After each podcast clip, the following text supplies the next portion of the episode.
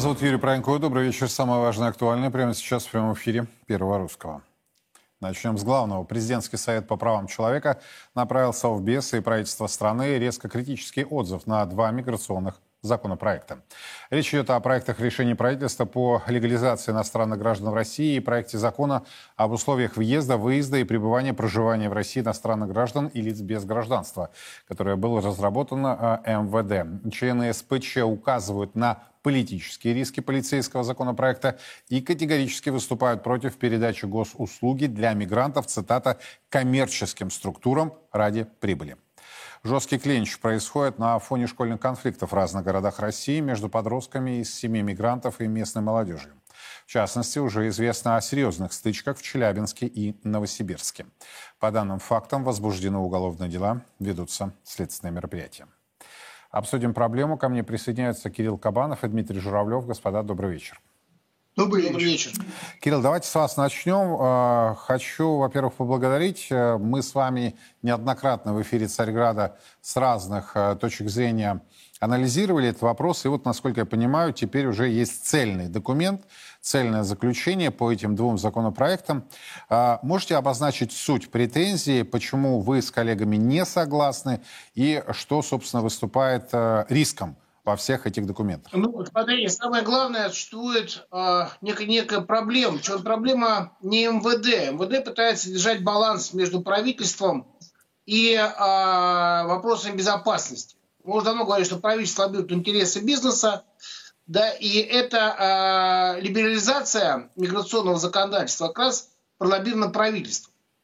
Э, что, как в чем основная, основная история? Да? Основная история в том, что 80% приезжающих к нам граждан Средней Азии, они э, заявляют как трудовые мигранты, но фактически это переселенцы. Их задача э, остаться здесь и жить. И они легализуются через эти миграционные процессы. И это совершенно две разных истории. Но а, наш бизнес, он хочет максимально сделать себе удобное состояние, ни за что не отвечать. А, эти, эти мигранты как будто берутся с воздуха, он их меняет, они, они через полгода со стройки уходят, берет новых.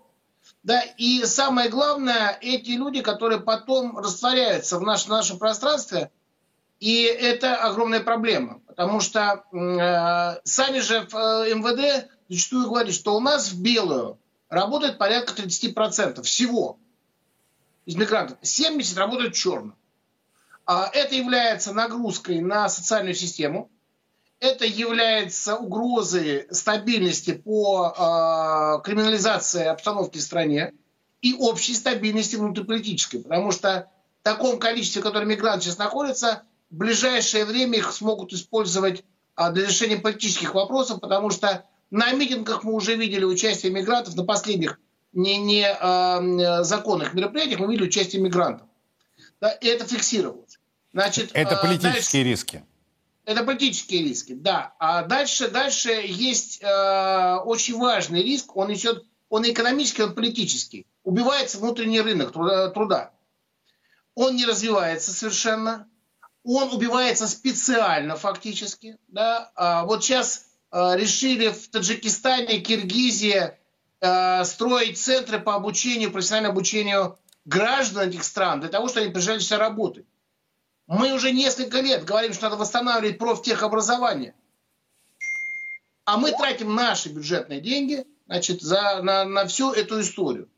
А, и это, это серьезнейшая проблема, потому что сегодня говорят, что мигранты дешевая рабочая сила. Это не так. А самая дешевая рабочая сила – это россияне, которые 200 километров от Москвы уже получают 15 тысяч рублей. Вот это дешевая рабочая сила, только ей никто не занимается. А теперь вопрос очень серьезный политический. Перекос, нарушение культуры этнического баланса.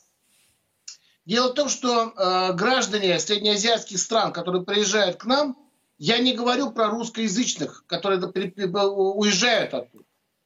Я говорю как раз о коренных гражданах. Э, они приезжают с агрессивным настроем, отрицательным настроем к России.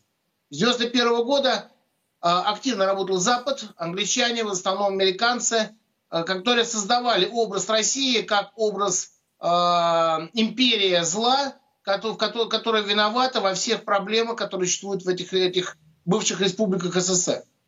и бывших территорий Российской империи. До сих пор, например, а, казахи утверждают, что мы их а, насильно присоединили, хотя это не так. Да? То есть созданы некие мифы, и молодые люди, которые приезжают, они не знают Советского Союза, нас ничего не связывает, ни культурно, ничего. И они не собираются адаптироваться.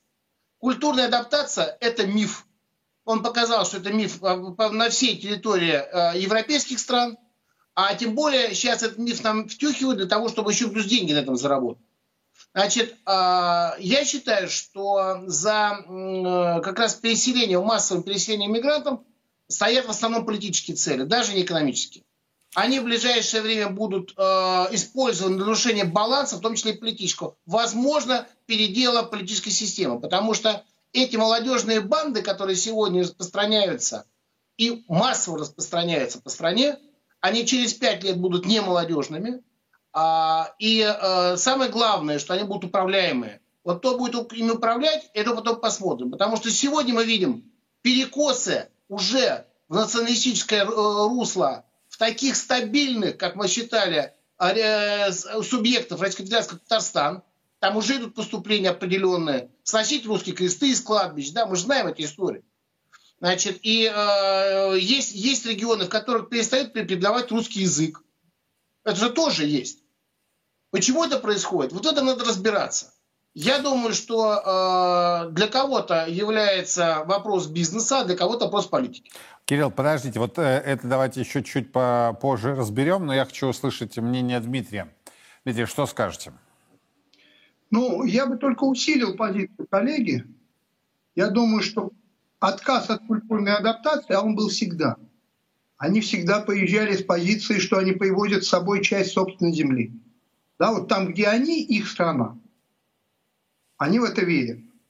И отказ от культурной адаптации – это подрыв России куда более глубокий, чем конкретные политические действия. Хотя, конечно, понятно, что если произойдет политическая дестабилизация, то в области культурных отношений все будет погромлено еще больше. То есть эти процессы связаны. Но, на мой взгляд, именно культура, именно роль этих людей здесь, как людей не здешних. Да, вот, когда их много, они просто создают... Я в Москве видел районы, которые не российские, не московские. Они местные. Там живут по своим правилам, там э, используются другие традиции. Я не говорю, что они плохие, эти традиции, но они другие. Да? И здесь я, к сожалению, вынужден признать, что все еще хуже, чем говорит коллега да, потому что бьется не по кронам, бьется по э, основаниям, бьется по э, тем путям питательным, на котором вообще страна держится. Но подождите, кто, кто торгует родиной оптом и в розницу? Это же не гастарбайтеры, которым разрешают въехать. Ну, смотрите, Это наши с вами соотечественники торгуют родиной. Наши, ну, они наши соотечественники, потому что у них наши э, паспорта. Но в основном это представители той стороны, которые когда-то здесь легализовались и теперь на этом делают бизнес. Да? Наши соотечественники тоже, но в первую очередь в силу, как бы это повежливее сказать, своей экономической ограниченности.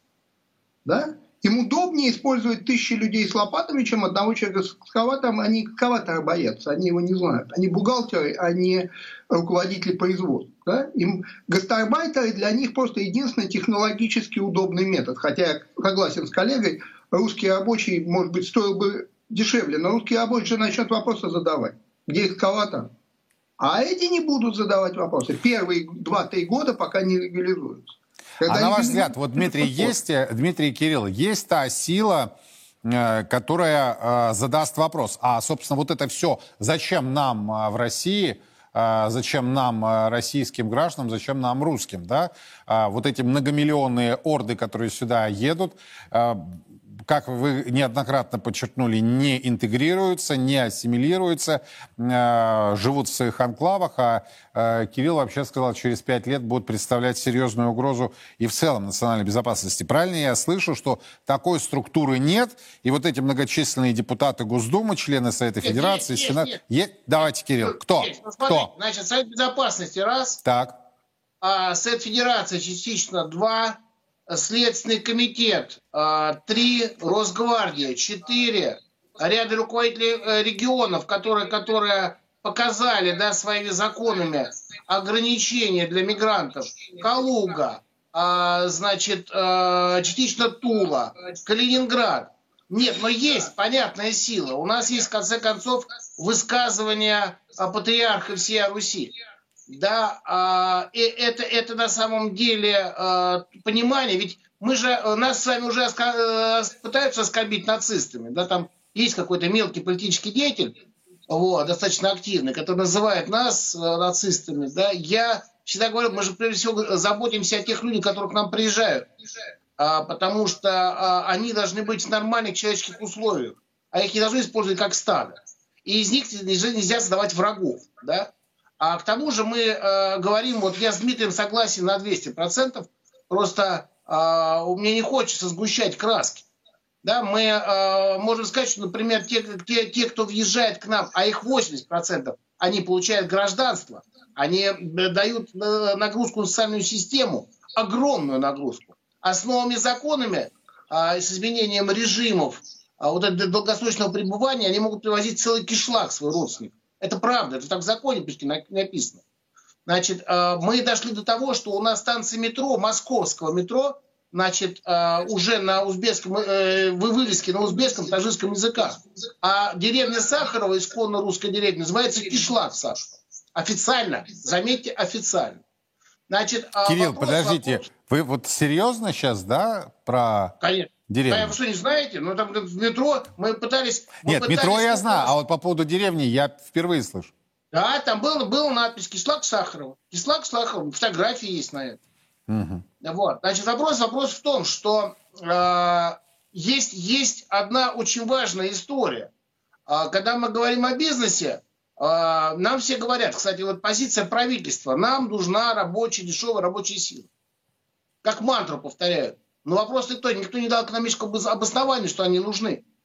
Вот там никто не дал. Потому что, ну хорошо, в строительстве самая низкая производительность труда в России. И при этом а зачем они нужны? Стоимость жилья растет, а значит, э, свободных, свободных э, жилплощадь 60%, которые... Зачем? А, вот качество, а качество этого жилья, мягко говоря, оставляет желать лучшего, лучшего? Так вот вопрос никто не обосновал. Значит, дальше мы говорим о социальную систему. А, вот э, система, которая, которую мы говорим, президент это промайские указы, она не выдерживает. Она реально не выдерживает.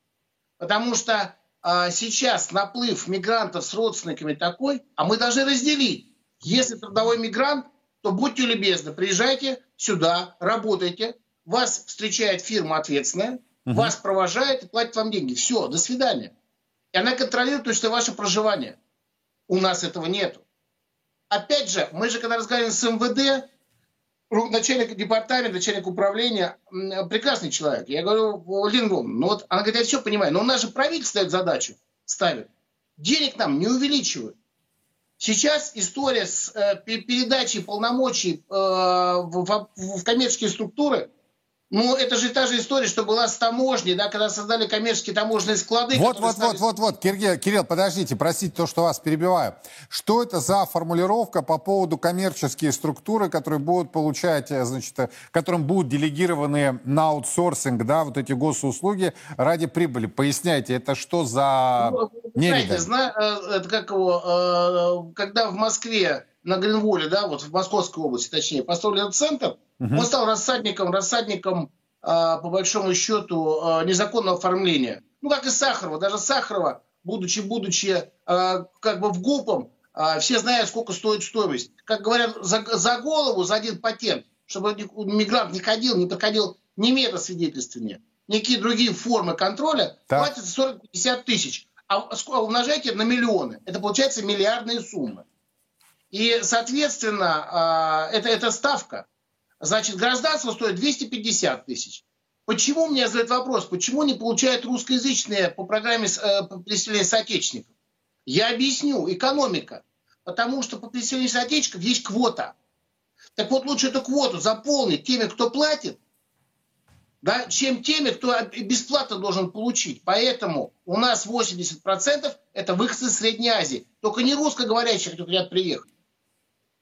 А правильно я а понял, что а, наше с вами гражданство стоит 250 тысяч, российское, да? Да, 250 тысяч, среднем 250 тысяч, да. Но а, за этот ценник же Родины торгуют русские? Я правильно понимаю? Это, это, между, это, это, я бы сказал так, это смешанные группы, потому что а, сейчас то есть это уже время... смешанные группы, так? Смешанные, да. А последнее mm-hmm. время, вы знаете, э, у нас же э, оплот э, прав, защиты прав человека стал СК. И вот как раз сейчас Следственный комитет вместе с Федеральной службой безопасности накрыл уже, по-моему, за месяц или за два, пять или шесть таких преступных групп, которые хотели чиновники, псевдоюристы и вербовщики. Самое страшное другое. Самое страшное, что люди, которые приезжают сюда, они а, не вступают в трудовые отношения с нашими большими олигархическими структурами. Контрактов нету. А контракт считаются с агентствами. А агентства, как раз, которые массово завозят мигрантов, они являются посредниками, и это форма ухода, в том числе наших больших строительных а, компаний, от налогов. То есть проблема в том, что а, ЖКХ у нас а, работает, извините, 49 тысяч зарплата. И бесплатное жилье. Просто люди, которые в глубинке, в Тверской области, еще где-то, они не все знают, что такие возможности есть у них. Приезжают сюда работать тем же самым вахтовым методом. Но почему берут, правильно сказал Дмитрий, почему берут э, среднеазиата? Потому что часть зарплаты у него отбирают и кладут в карман чиновники от ЖКХ. И это всем известно. А ну, кто, то есть, опять-таки, Кирилл, получается, что претензия не гастарбайтерам, а к чиновникам, то есть нашим конечно, с вами соотечественникам. Конечно. Естественно. Еще теперь вопрос, вопрос такой. А кто за э, этнические анклавы? В Юго-Восточном округе, в Восточном округе, в Капотне, в Сахарово. Кто создал эти анклавы? Олигархи, которые договариваются, создают рынки, садоводы, фуд-сити. Ну, все же известно. Все известно. И они пробивают именно те решения, которые, которые называются бесконтрольность. Мы же с вами уже говорили, что в России существует а, некая другая форма паспорта неприкосновенности. Это жилетка а, в губ жилищник.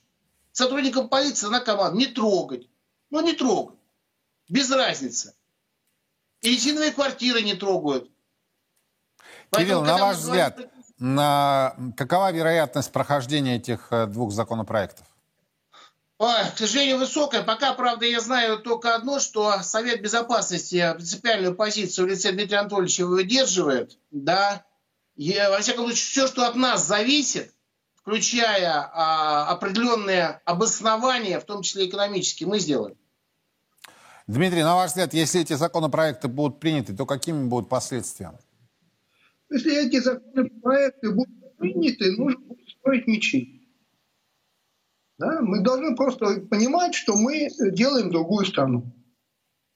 Да? Не ту Россию, о которой мы все так громко и со слезами на глазах говорим, uh-huh. а ту страну, в которой русские будут меньшинством. Не скоро, не завтра, но будут. Да? Потому что никакой надобности для, еще раз повторюсь, мигрантов здесь что-то преобразовывать в лучшую сторону просто нет.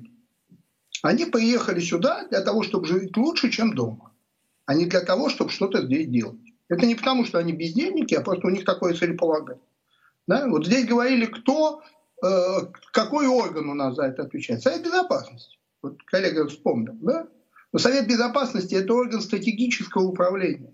Он, извините, небольшой. Они чуть больше, чем на одном этаже помещаются. Он не может э, все дырки миграционной ситуации закрыть своими людьми. У них просто только нет. А кроме Совета Безопасности, все ее с этим вопросом не занимаются. Ну а как? А МВД, вот эта огромная махина? Ну там же не махина, там же управление, которое вырезано из того, что когда-то было миграционной службой, которая и тогда была маленькая. Да? Я же начинал как раз в этой комиссии по переселению соотечественников. Все, по-моему, встало с, ног на голову уже давно. Потому что действительно, опять коллега прав, каких соотечественников, простите. Мы все время переселяем сюда за счет государства немалые средства тратим. Людей, которые не знают языка, которые не являются этнически русскими. А русские, ну, потом сами поедут.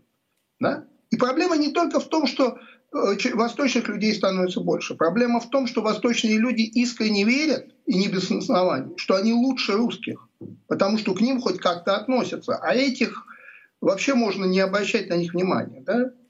На работу возьмут узбека, не возьмут русского или киргиза. И они же это видят. И они понимают, кто в этой стране хозяин. Да? А кто в этой стране а, хозяин, Дмитрий? А кто в этой стране хозяин? А вот тот, кто может получить как можно больше денег за как можно меньше труда. Понимаете, ведь, ро- роди, родина под названием Россия нынче стоит 250 тысяч. Да, ну это еще, это еще как в одном фильме говорят, мощно переплатил, да? Э, могло быть дешевле. Вопрос в потоке. Чем больше поток, тем дешевле обойдется. Ведь понимаете, вот эта идея, с которой мы начали наш разговор. А кто, собственно, сказал, что нам нужно вот столько работников, а не столько? У нас что, советское планирование? И написано, сколько должно быть выпущено деталей? Что я не слышал, чтобы у нас было подетальное планирование экономики. А тогда почему нам нужны гастарбайтеры? Кто это вообще? В каком основании мы это утверждаем? На основании того, что так удобно. Удобно, а не разумно. Удобно Нас конкретной группе лиц. Одно заменяет другое.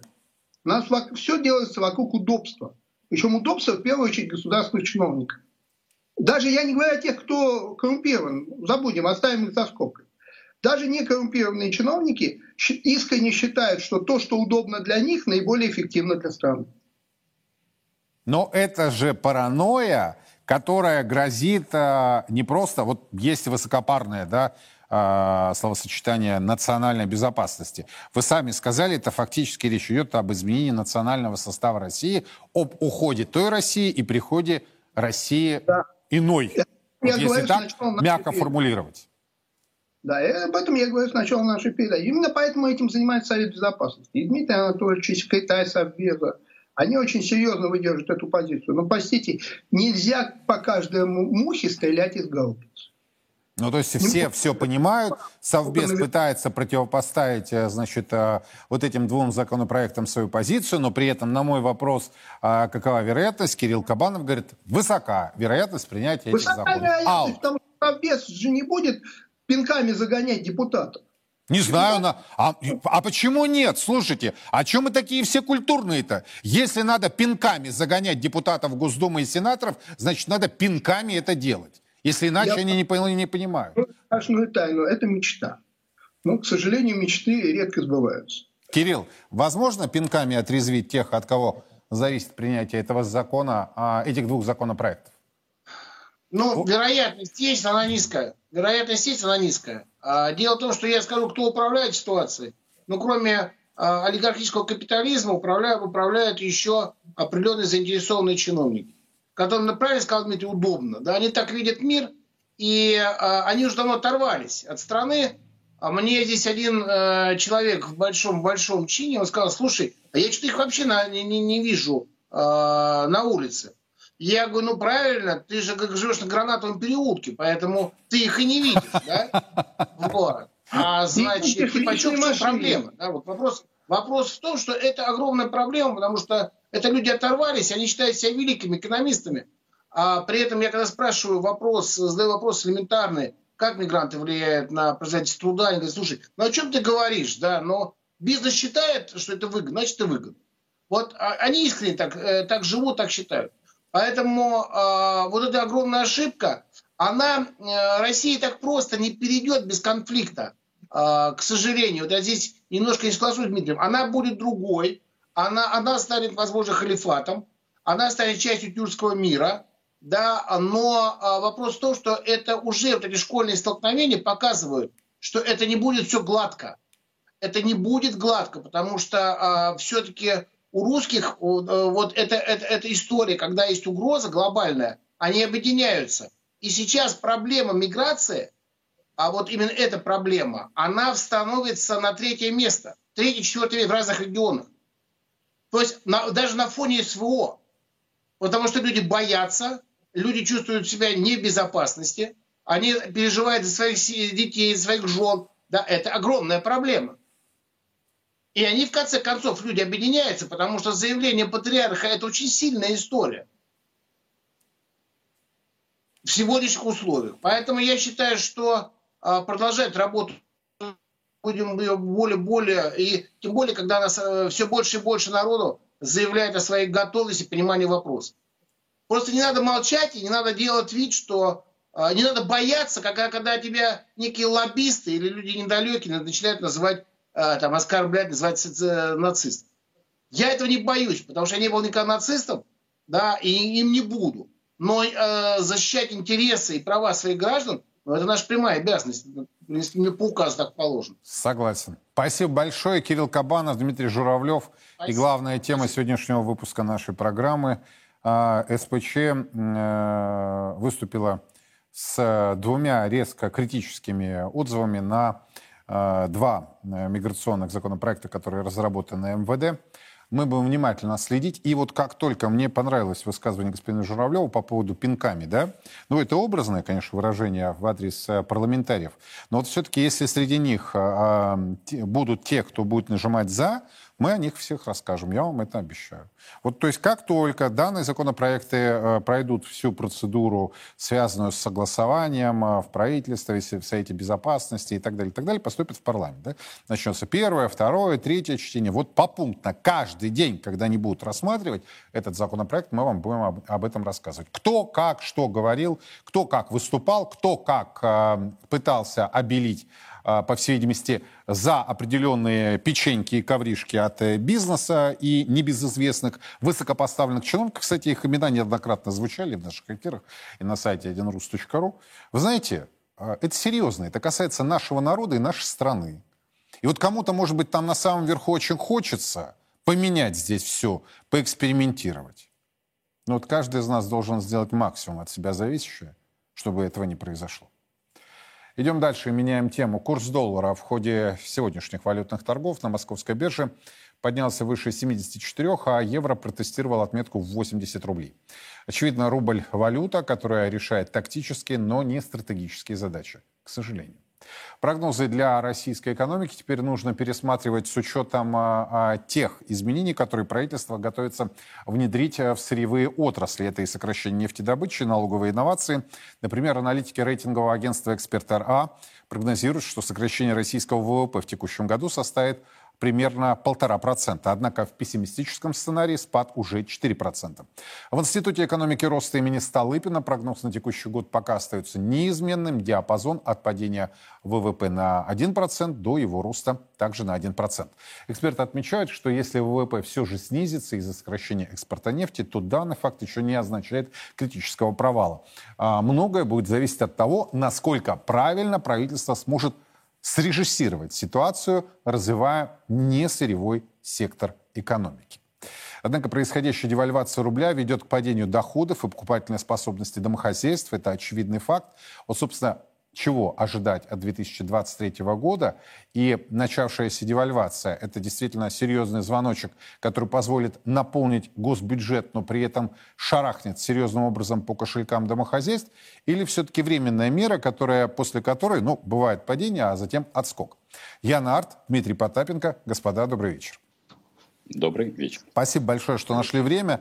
Вот на ваш взгляд, происходящее это одномоментное событие? Ну, все понимают, что там 4,5-5 триллионов это возможный дефицит государственного бюджета при возрастающих расходах, при том, что очень многие статьи теперь а, непонятно как они, значит, осуществляются, пополнение и расходная часть. Но я вот сейчас хочу рассмотреть это с точки зрения конкретного российского домохозяйства. А, очевидно, что все разговоры о том, что валюта а, падения рубля по отношению к доллару и евро никак не влияет, это оказалось чушью. Все очень серьезным образом влияет, потому что зависимость от импорта, неважно, официального или параллельного, остается очень крутой и серьезной. Вот на ваш взгляд, что дальше? Давайте, Дмитрий, затем Ян, пожалуйста.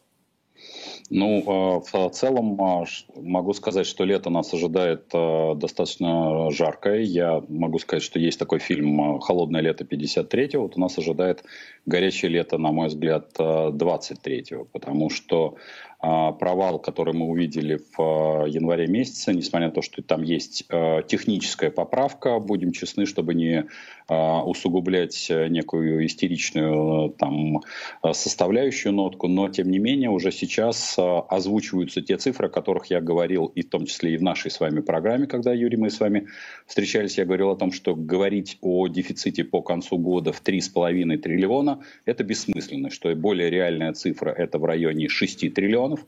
И здесь для меня крайне важно, как, э, в общем, наши финансовые власти и Центральный банк, в том числе и регуляторы, отработают первую вторую декаду июня. Потому что если еще сейчас ну, я воспринимаю вот этот просад э, по валюте скорее в преддверии 21 числа и возможных каких-то военно-политических изменений. И э, спекулянты в том числе и должны немножко отработать вот этот информационный тон и, возможно, на этом э, базисе зафиксироваться, то вот насколько они дальше углубиться в эту, копать эту кроличью нору, потому что следующим диапазоном, о котором я тоже говорил несколько месяцев назад, у них является 82-87 по доллару. А, мне не очень нравится, что они начали заглядывать в эту а, дыру, соответственно, слишком рано, потому что заглядывать они должны были, по моим а, моделям, ну, где-то начать в июле месяце. Сейчас рановато, поэтому сейчас, честно, хочу посмотреть ближайшие 3-4 дня после 21 числа, вот это будет уже показатель того, стабилизируют, смогут ли они стабилизировать э, курс, либо они на, начнут все-таки заходить в тот диапазон, о котором я сказал, 82-87. И, соответственно, э, снижение покупательной Конечно. способности, Абс... ну и далее все прелести этой жизни. Абсолютно Ян, верно. с чем согласны, с чем не согласны? Ну, я не то, что не согласен. Мне кажется, что рубль идет в диапазон 77-78. Другое дело, что это начинает нервы вызывать у людей, естественно, и будет ожидание еще больше, будут алармистские крики, да. Но 77-78 я вот вижу и чувствую, что это начинает звучать полунамеком во властных коридорах, где иногда приходится бывать. Это первое. Что касается прогнозов. Вот изменил прогноз ЦБ, изменил Международный валютный фонд, изменил прогноз правительства и куча прогнозистов. У меня, Юрий, вопрос вот мне как себя вести просто, как э, я захожу в магазин, а, например, прогноз негативный, и я говорю, все плохо. А так я, например, зашел в тот же магазин, там те же цены, у меня те же доходы, у людей вокруг меня такая же работа или ее отсутствие. Но прогноз стал позитивнее. И сразу как-то и огурец, знаете, становится вкуснее и дешевле а, одновременно. Так вот в том-то Поэтому... и дело, что, Ян, огурец-то становится, может быть, и вкуснее, но дороже. Вот в чем. Поэтому, честно говоря, из всех прогнозов меня восхитил больше всего э, Белоусова, когда спросили. Он говорит, я не буду делать прогнозов, мы будем в правительстве стараться сделать, чтобы экономика не упала. Вот, честно говоря, самый такой нормальный, я понимаю, что может выглядеть популистски, но самый мужской ответ, потому что вы заколебали все ведомства на, пере... Э, ну, на, подождите, то есть они сами не знают, что будет? Нет, есть... мне кажется, они считают, что прогноз это их работа. А. Вот ощущение такое есть. Я понимаю, что прогноз, который докладывается в высоком кабинете, это, наверное, э, важная составляющая, но давайте уже поработаем над чем. Ну, хорошо, на ваш вот взгляд, ваше ощущение, а на мой взгляд, ваше смотрите, оценочное суждение, да. Смотрите, экспортные, э, все наши экспортные индустрии находятся даже по прогнозам в рецессии, да? Все говорят об этом. Добровольное сокращение России баррелей, это, в общем, тоже признак не очень хороший. Теперь, ставка на э, внутренние, на несырьевые отрасли. Что должна означать? Первое. Нормальный курс рубля для импорта, потому что невозможно поднять никакие внутренние отрасли, внутреннюю индустриализацию проводить, тем более там с замахом, без э, нормальных цен по импорту. Это всегда импортная составляющая. Это в сталинской России всегда была импортная составляющая. Поэтому, простите, вы говорите о том, ну ничего, будем развивать наконец несырьевую экономику. Наконец слезем с сырьевой иглы. А по курсу рубля вы делаете то, что традиционно делали под экспортеров. Второй момент. Развивать внутреннюю экономику, это значит э, развивать внутреннего потребителя. Вы его как развиваете? Уменьшением его доходов в пересчете на все валюты мира, делаешь не в долларе, вы же можете этот импорт покупать в юане, но к юаню тут доллар, о, рубль тоже снижается. Вы можете в дружеских э, юрисдикциях хоть в тенге покупать, но тоже снижается. Поэтому действие по рублю показывает, что у правительства опять 25, уже 20 лет нет другого способа добиться успеха, как обесценить всех нас, россиян, и наш труд по отношению к сырью. А слова говорят о том, что вы знаете, мы будем развивать внутреннюю экономику, вот не сырьевую. Ну, дихотомия опять полная. Ну и получается беспросветно, так? Не знаю. Вот, вот, э, вот Белоусов, э, ну, пока на уровне фразы. Нет, ну, получается беспросветно. Дмитрий, ну, так? Или все-таки что-то там брежет? А, ведь здесь ключевое то, о чем обратил внимание Ян, это вопрос, а, сейчас то, что мы наблюдаем, это кризис системы управления. Он, а, Ян абсолютно четко сказал, что, к сожалению, у нас получается, что старую собаку новым трюком не научим. Получается, что они бегают по одним и тем же граблям, по которым уже и ранее э, бегали. Ну, понятно, что есть некое э, такое publicity для главного руководителя, что мы будем развивать внутреннее, хотя э, ровно диаметрально. Все на, на сырьевой экспорт. А мы с вами-то уже, наверное, десятилетиями, помните, обсуждаем, что давайте э, хотя бы с минимальной зарплаты перестанем брать э, налоги и все государственные требы. То бишь труду вернем основной базис, вернем его основу основ. И те, кто получают минималку, не должны не платить никаких налогов. И тогда хотя бы у людей появится то, что они смогут израсходовать в магазинах, в, на, в средствах массовой информации или еще хоть что-то прикупить. Мы же пока идем, ну, вернее, они э, идут э, по той же самой логике. Давайте Ну, а э, почему? Все, вот, взгляд, почему? То есть это вот такая упертость идеологическая, Нет. я не знаю, там, или какая-то на уровне ощущения, или в чем-то другая причина? Ну, поскольку мы с вами слишком Сейчас... давно знакомы. Да, вот да. давайте, Дмитрий, потом Ян, пожалуйста. Да, мы слишком с вами давно, Юрий, знакомы еще с Финамо, и у меня это уже не упертость, это именно желание контролировать даже самый примитивный труд. Потому что как раз управление минималкой, почему не, нельзя слезть а, с вот этого э, налога, потому что именно так контролируется именно политическая система и экономическая система в регионах. И от отказаться вот от даже такого мелочного контроля регионов, дать им свободу Э, и свободу самому главному простому труду, они вот не в состоянии. И это как раз главный тупик развития российской экономики. Ян, что скажете? Ну, мне кажется, они, конечно, не привыкли. Вот действительно старая собака новым трюкам. Ну, вот на скидку, немножко популистски будет звучать, простите, на скидку. Вы вводите цифровой рубль, население орет. Да вы хотите залезть в наш карман, вы будете контролировать, на что его можно тратить. Окей, сделайте из минуса плюс. Введите цифровой рубль и цифровыми рублями всем пенсионерам по 10 тысяч. Но с возможностью тратить эти цифровые рубли на производство только российской продукции. Вот вам поддержка внутреннего рынка и внутреннего производителя. Нет. Ничего, кроме слов. Вот ничего. А в любом случае снижение курса рубля это ну, не то, что ставит крест, но это очень тормозит и идею великой вот реиндустриализации, и просто простую идею сейчас начать преимущественно развивать внутреннее производство и внутренний рынок. Просто тормозит. Да, спасибо вам огромное. Дмитрий Потапенко, Ян Арт были у нас э, в эфире. Их э, суждения по поводу не только происходящей девальвации российской национальной валюты, но и того, что называется отечественная экономика. Вы знаете, очень хочется надеяться, что не только китайские автомобили, которые сейчас, кстати, неплохого качества, э, выдаются за псевдороссийское производство. Знаете, шильдик так э, прикрепили и назвали российский автомобиль. Вот чтобы не было вот эти, этой лжи. Больше всего лично меня, не знаю, как вас, но меня достали вот эти двойные стандарты и ложь. Тотальная ложь, повсеместная ложь, манипуляции и так далее. Кстати, об этом поговорим сегодня э, в 7 вечера по Москве в сухом остатке. Я вам приведу несколько примеров. Как элита, гламурятник обходит эту ложь. Лихо вообще на повороте. Но как только дело касается обычных людей, они тут же, а, сейчас мы вам что-нибудь запретим. Ну, об этом сухой остаток. Меняем тему. Всемирная организация здравоохранения приостанавливает дальнейшее расследование происхождения коронавируса из-за проблем со сбором данных. А, ВОЗ а, отложила вторую фазу расследования происхождения коронавируса из-за трудностей, связанных с проведением исследований в Китае. Первый этап был проведен в январе 2021 года, когда группа экспертов отправилась в китайский Ухань. По возвращении они представили четыре версии э, появления SARS-CoV-2, наиболее вероятной из которых, по словам специалистов, э, стала версия о передаче коронавируса человеку от летучих мышей через животное животного посредника.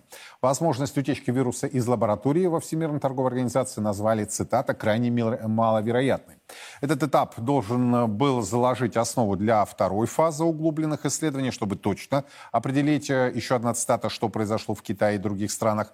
Однако сейчас заявили в ВОЗ, об этом речи не идет. И план поэтапного расследования, этические события во всем мире действительно препятствуют прогрессу в понимании происходящего вируса. Конец цитаты. Ну а параллельно, я напомню, в Конгрессе США началось расследование, которое, по всей видимости, должно закончиться ну, моя гипотеза, обвинением в адрес Китая. Хотя неоднократно до этого говорили отмечали эксперты, что происхождение у коронавируса американское. Так все-таки чем же это закончится и стоит ли дальше России находиться во Всемирной организации здравоохранения? Владислав Шафалинов, Денис Иванов. Господа, добрый вечер. Добрый вечер, добрый вечер. Как вы ответите на мои вопросы? Вот, а, собственно, чем закончится это расследование или все?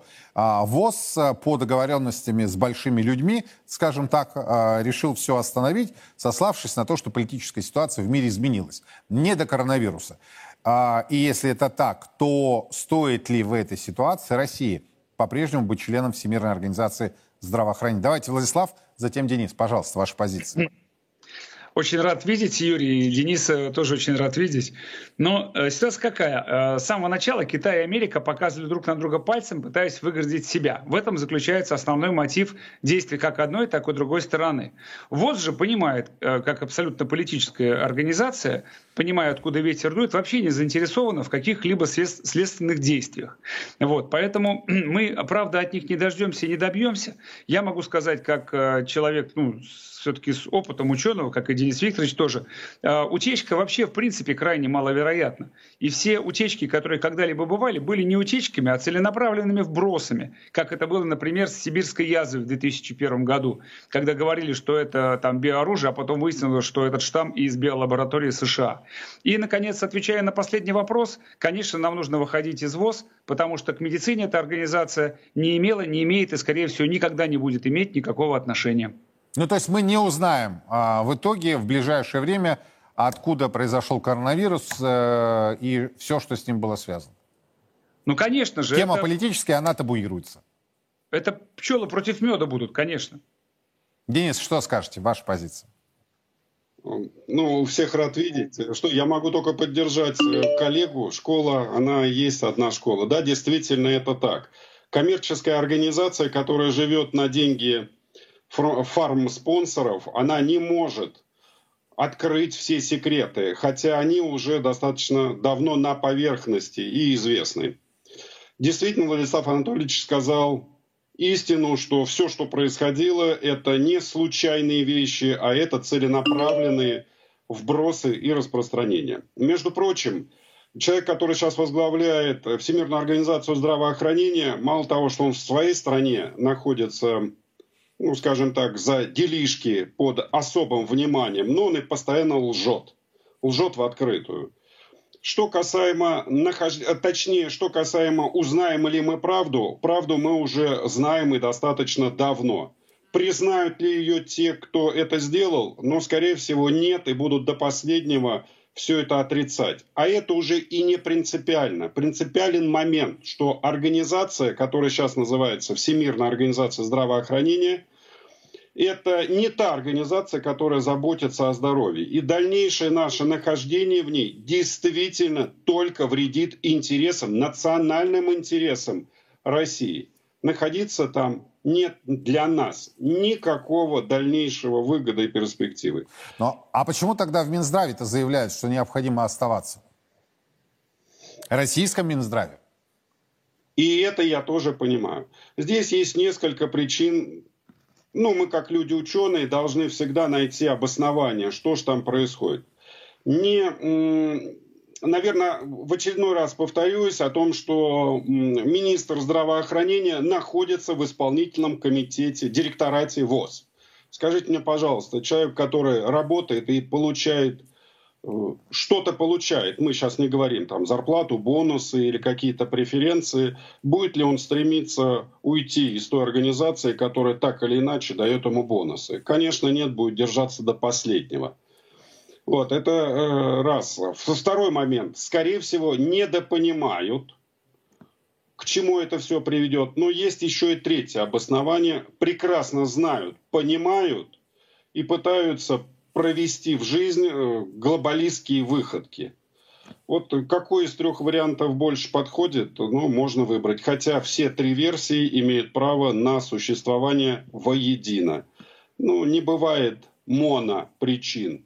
Их, как правило, несколько. Такой многогранник. Владислав, а на ваш взгляд, э, что может стать побуждающим мотивом для чиновников российских, я имею в виду от здравоохранения, чтобы инициировать выход страны из э, Всемирной организации здравоохранения? ну, э, должно наступить просветление мозгов, вот, потому что то, что э, продекларировал министр здравоохранения, выступая в Совете Федерации, когда сказал, что у нас там, нам нужно изнутри влиять на ВОЗ, мы по такой же причине никак не выйдем, простите, я как православный человек, из Всемирного Совета Церквей, обещаю там всех, э, так сказать, оправославить. С таким же успехом можно по всей России открыть гей-клубы и нам, натурально воспитанным мужчинам, ходить туда и перевоспитывать геев обратно. То есть логики в этом нет абсолютно. Нужно просто включить голову чиновникам, тем, которые ее еще пока не включили, а тем, которые э, делают э, такие вещи целенаправленно, понимать, что ответственность рано или поздно их все равно настигнет. Спасибо большое. Владислав Шфалинов, Денис Иванов были у нас на прямой связи и их оценочные суждения о тех заявлениях, которые прозвучали сегодня от э, чиновников Всемирной организации здравоохранения. Глубоко убежден, что эту позорную организацию действительно Россия давно надо покинуть. Успеем еще одну, одну тему обсудить. У российских инвесторов есть доступ к акциям, вы не поверите, компаний, военных корпораций из стран, поставляющих вооружение на Украину. На это обратил внимание депутат Госдумы от «Единой России» Александр Якубовский. Операции доступны через мобильные приложения крупных э, российских брокеров э, и некоторых банков. Об этом сообщил он в запросе на имя председателя э, ЦБ России Эльвиры Набиулиной. Депутат, в частности, особо отметил Lockheed Martin Corporation. Это крупнейшая по объему выручки многопрофильная корпорация военно-промышленного комплекса США. На Украину была поставлена ее продукция, несколько тысяч противотанковых комплексов «Джевелин», несколько десятков реактивных систем залпового огня «Хайберс», артиллерийские радары и, другие, и другое оборудование. В своем запросе на имя госпожи Набиулиной депутат указывает, что в результате удара из «Хаймерс» производства Lockheed Martin погибло 89 мобилизованных в новогоднюю ночь в Макеевке под Донецком после попадания по пункту временной дислокации военнослужащих украинскими боевиками. Согласно отчетам аналитиков, пишет депутат Якубовский, аналитики Lockheed Market и других, Мартин и других э, производителей вооружений выросли после начала России спецоперации на Украине примерно на 30%. Кстати, на Санкт-Петербургской бирже доступны бумаги 11 иностранных компаний военно-промышленного комплекса, которые поставляют вооружение также противнику. Обсудим тему, как это возможно и почему до сих пор Набиулина молчит. Дмитрий Любомудров ко мне присоединяется. Дмитрий, здравствуйте. Здравствуйте. На ваш взгляд, все-таки каким будет решение ЦБ и будет ли оно вообще? Удивляться следует не тому, что депутаты Единой России только что увидели, что у нас торгуются ценные бумаги врагов, а удивляться хочется на самих депутатов, которые до сих пор не видят, что у нас э, же принят закон, позволяющий оставлять валютную выручку за границей, у нас они же контролируют центральный банк, который у нас является сливным бачком, и наши деньги сливают нашим врагам. Э, они этого всего не видят. У них э, левая рука, рука берущего, правая рука дающего. Э, они душой своей, видимо, в Куршевеле и там, в Америке. Поэтому удивляться здесь не надо, а надо скорее их всех заменить. Когда надо назначать на их должности офицеров, героев спецоперации, нам не нужны никакие американские MBA. Нам нужны честные, порядочные люди в депутатах, в Центральном банке и во всем правительстве России. Прежде всего, Дмитрий, ну это глобально. А вот конкретно в этом локальном вопросе Набиулина отреагирует, на ваш взгляд, или промолчит? Нет. Конечно, промолчит. Э, у нее рот заклеен скотчем американским. Трем. Угу. Ну, немножко грубовато, но, может быть, фактически правильно. Спасибо большое, Дмитрий Любомудров, и его оценочное суждение. Честно говоря, не хочу представлять, э, что у главы российского ЦБ именно американским скотчем, э, собственно, за, эм, замотаны мысли, что называется, да? Но вообще странная ситуация. Мы внимательно следим. Подробности обязательно последуют в наших эфирах и на сайте 1rus.ru. Отреагирует ли ЦБ на этот запрос депутатов Госдумы или все-таки сделает вид, что ничего не происходит? Только вдумайтесь. Те, кто поставляет вооружение против нашей армии, финансируются из России. Это задание домашнее для размышлений. На сегодня это все. По будням в 6 вечера с вами, нашими экспертами, мы анализируем ключевые темы и события. Меня зовут Юрий Пронько. Хорошего вам семейного вечера и до завтра.